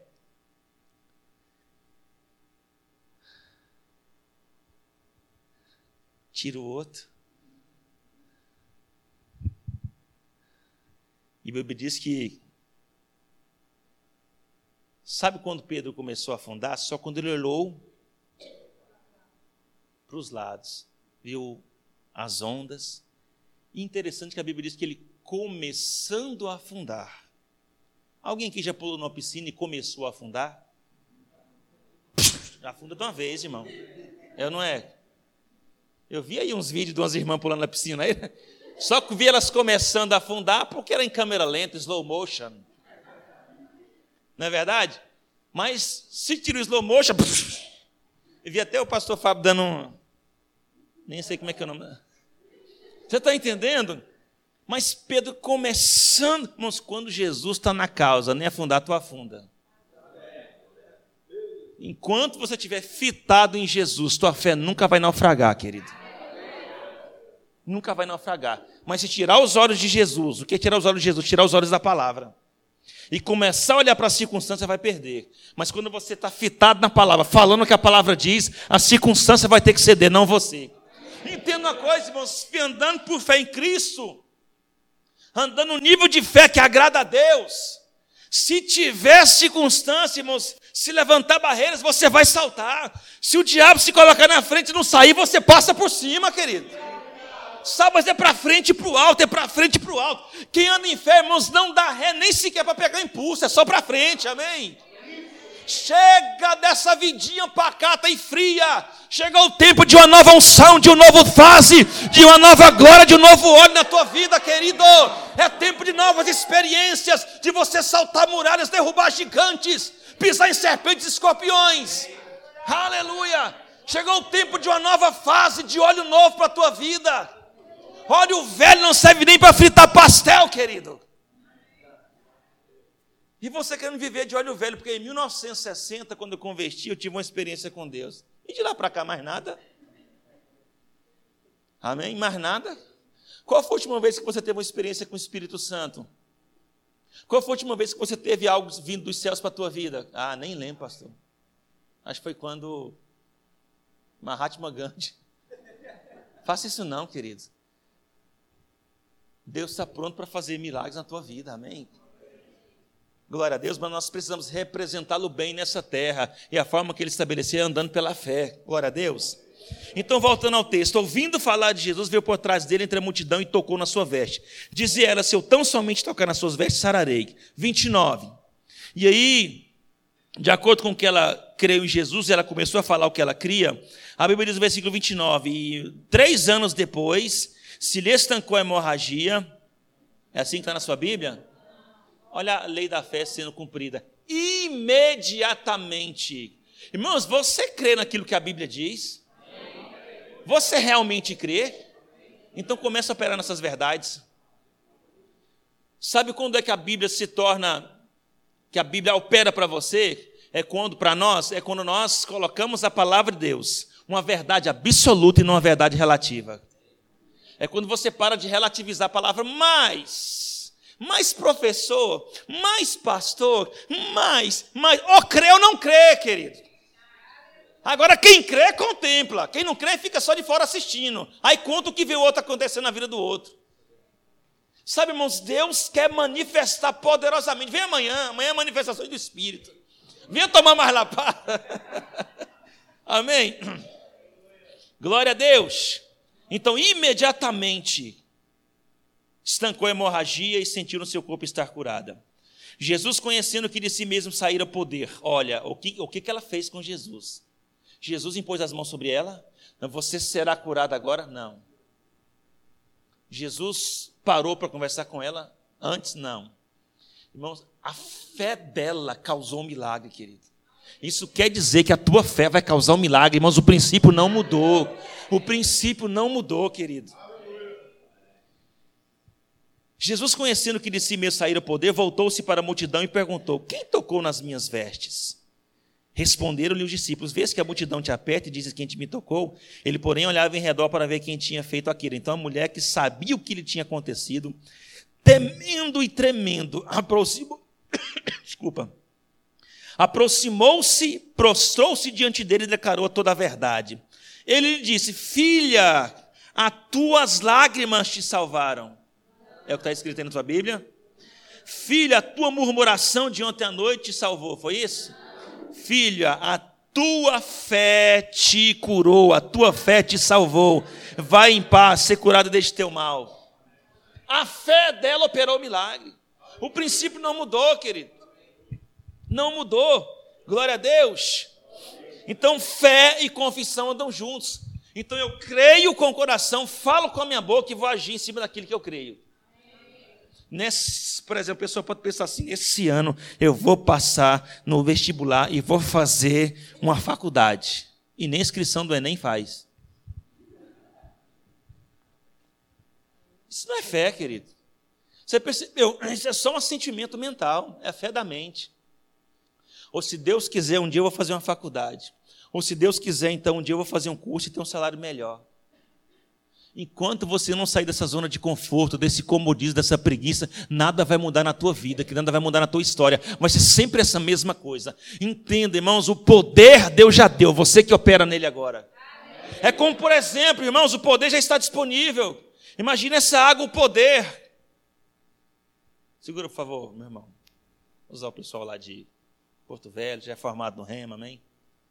O poder é a água, já está disponível. Eu estou aqui, tá, sabe, vivendo com. Estou no deserto.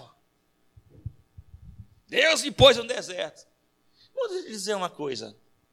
O dia que eu entendi isso, eu falei assim, rapaz, libertação para a minha vida. Qual que era a promessa de Deus? Sai do Egito, vai para uma terra que emana leite e mel.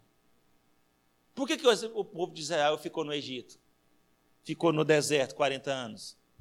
Desobediência, querido. Nunca foi o plano de Deus que eles permanecessem, permanecessem no deserto. Então, para com essa história que Deus te colocou no deserto, porque nem era vontade dele que Israel ficou. Se está no deserto é porque a desobediência é sua, e não o plano de Deus para a tua vida, amém? Então, a bênção já está. Agora, o que, é que eu tenho que fazer? Rapaz, eu estou numa sede. Eu estou com sede, pai. Deus sacia a minha sede. Deus. Tem misericórdia, pai. Manda uma água para mim. Senhor, olha para mim, Senhor. Deus já deu a água, querido. Já está pronta. Agora eu tenho que parar com essa falta de conhecimento da palavra, com essa incredulidade e agir em cima daquilo que a palavra diz. É meu, é meu, estamos aqui.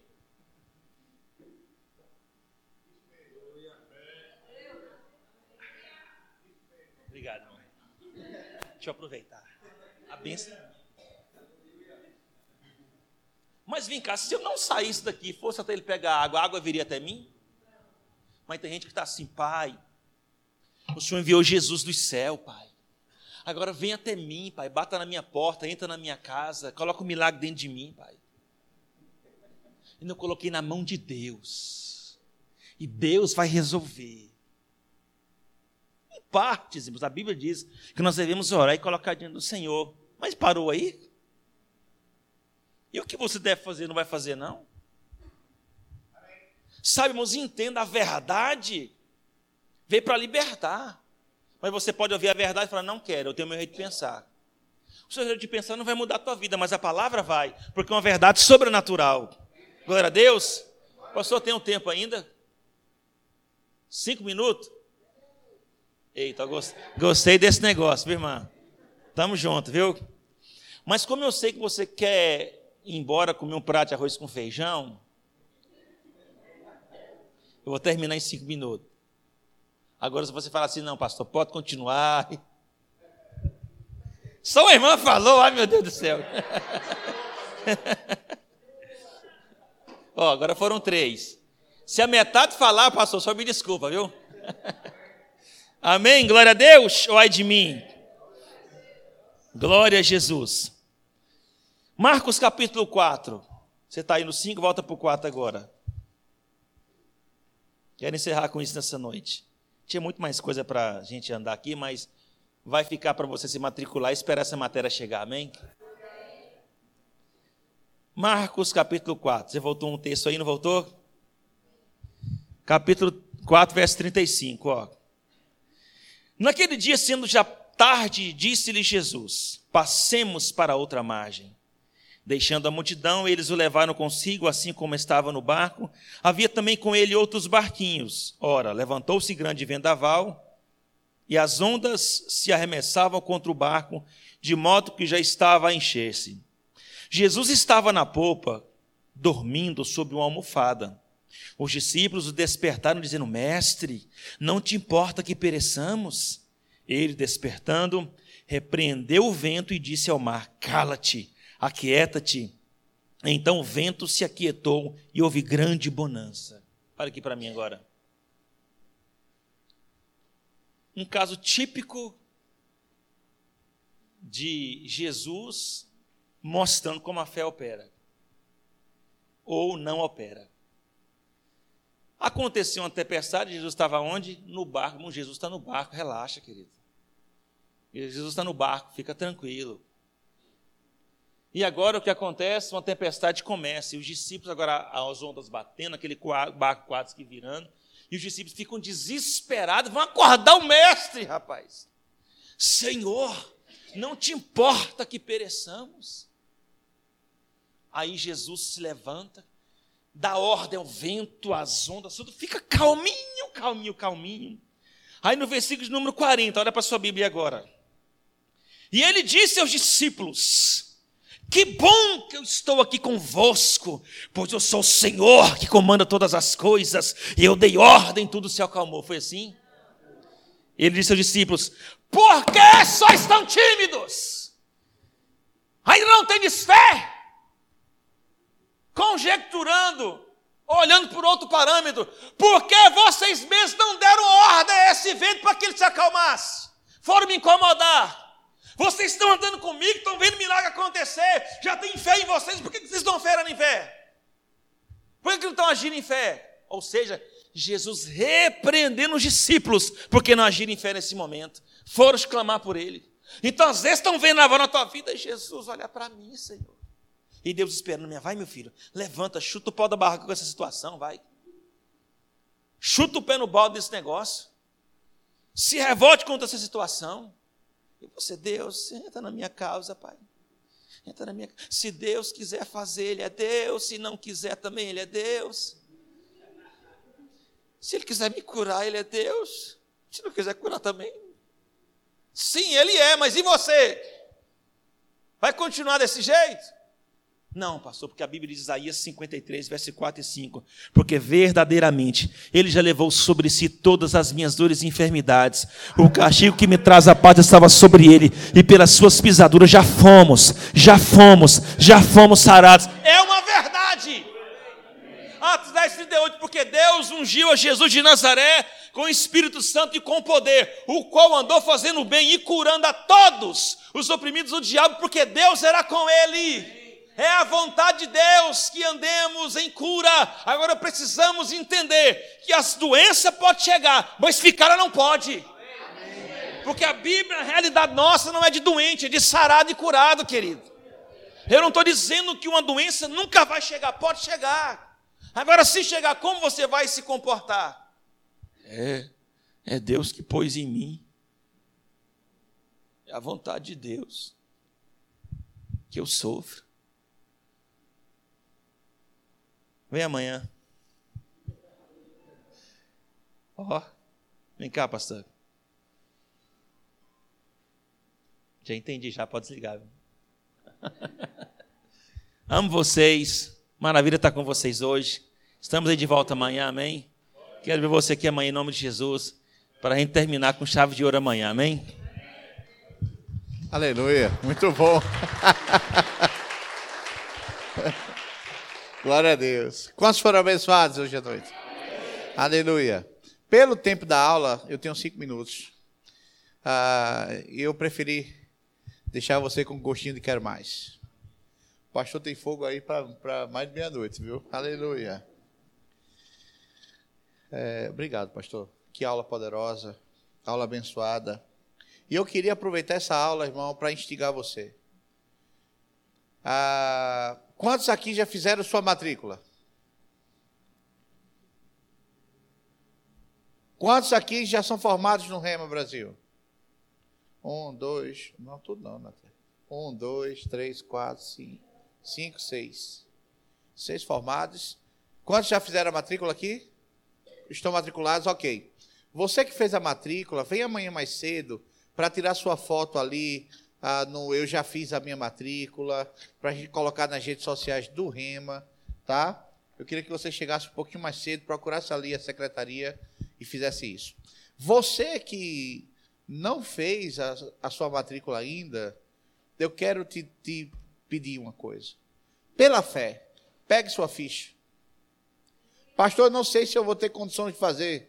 Se você não sabe, realmente não vai fazer. Mas se você pegar pela fé e disser, eu vou levar a minha ficha, eu creio que Deus proverá, porque toda provisão ela vem por causa de uma visão.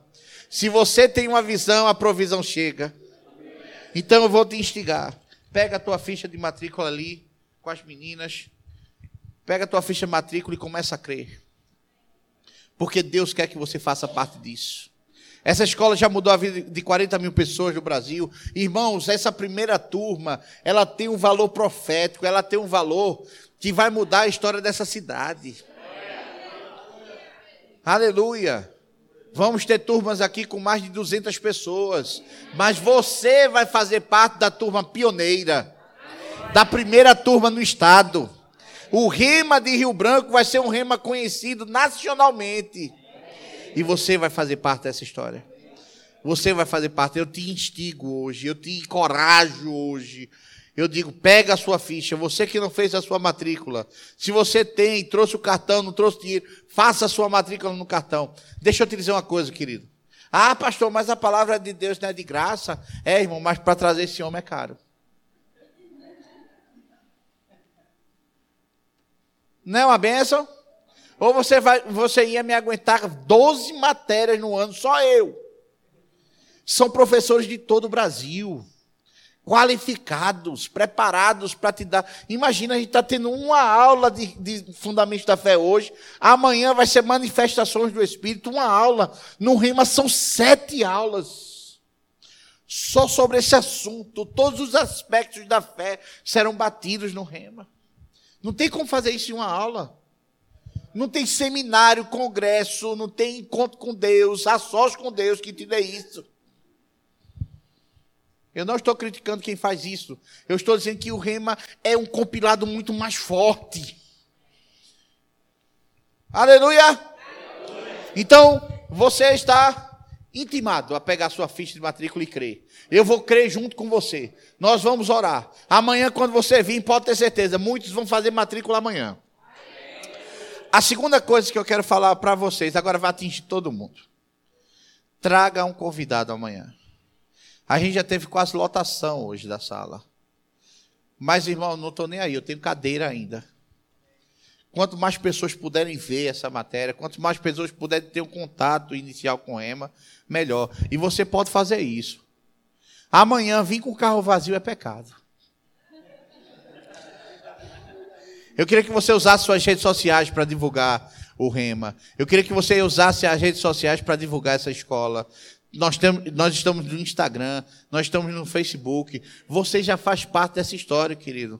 Você já faz parte do Rema. Ah, pastor, como eu faço parte, não fiz nem minha matrícula, mas seu coração já está queimando para fazer. E assim será sobre você. Assim será na tua vida. Amém? Eu, quantos, com quem eu posso contar amanhã? Aleluia. Mas eu queria que você já levantasse a mão pelo seu convidado. Vamos lotar isso aqui amanhã.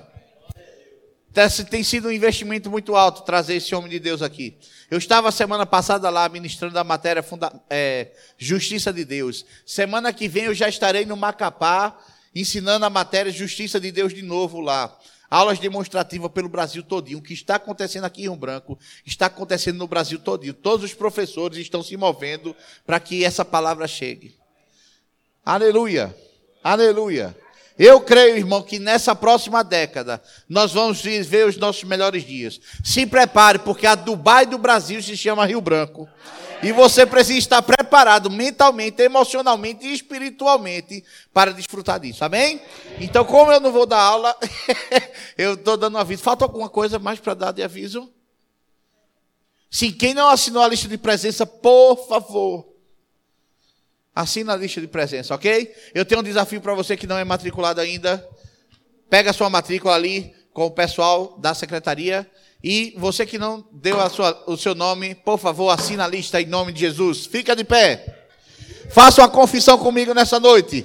A minha vida nunca mais será a mesma. Diga: se o justo vive da fé, esse é o estilo de vida que eu fui chamado para viver. Fale pelo menos com mil pessoas e até amanhã em nome de Jesus. Aleluia.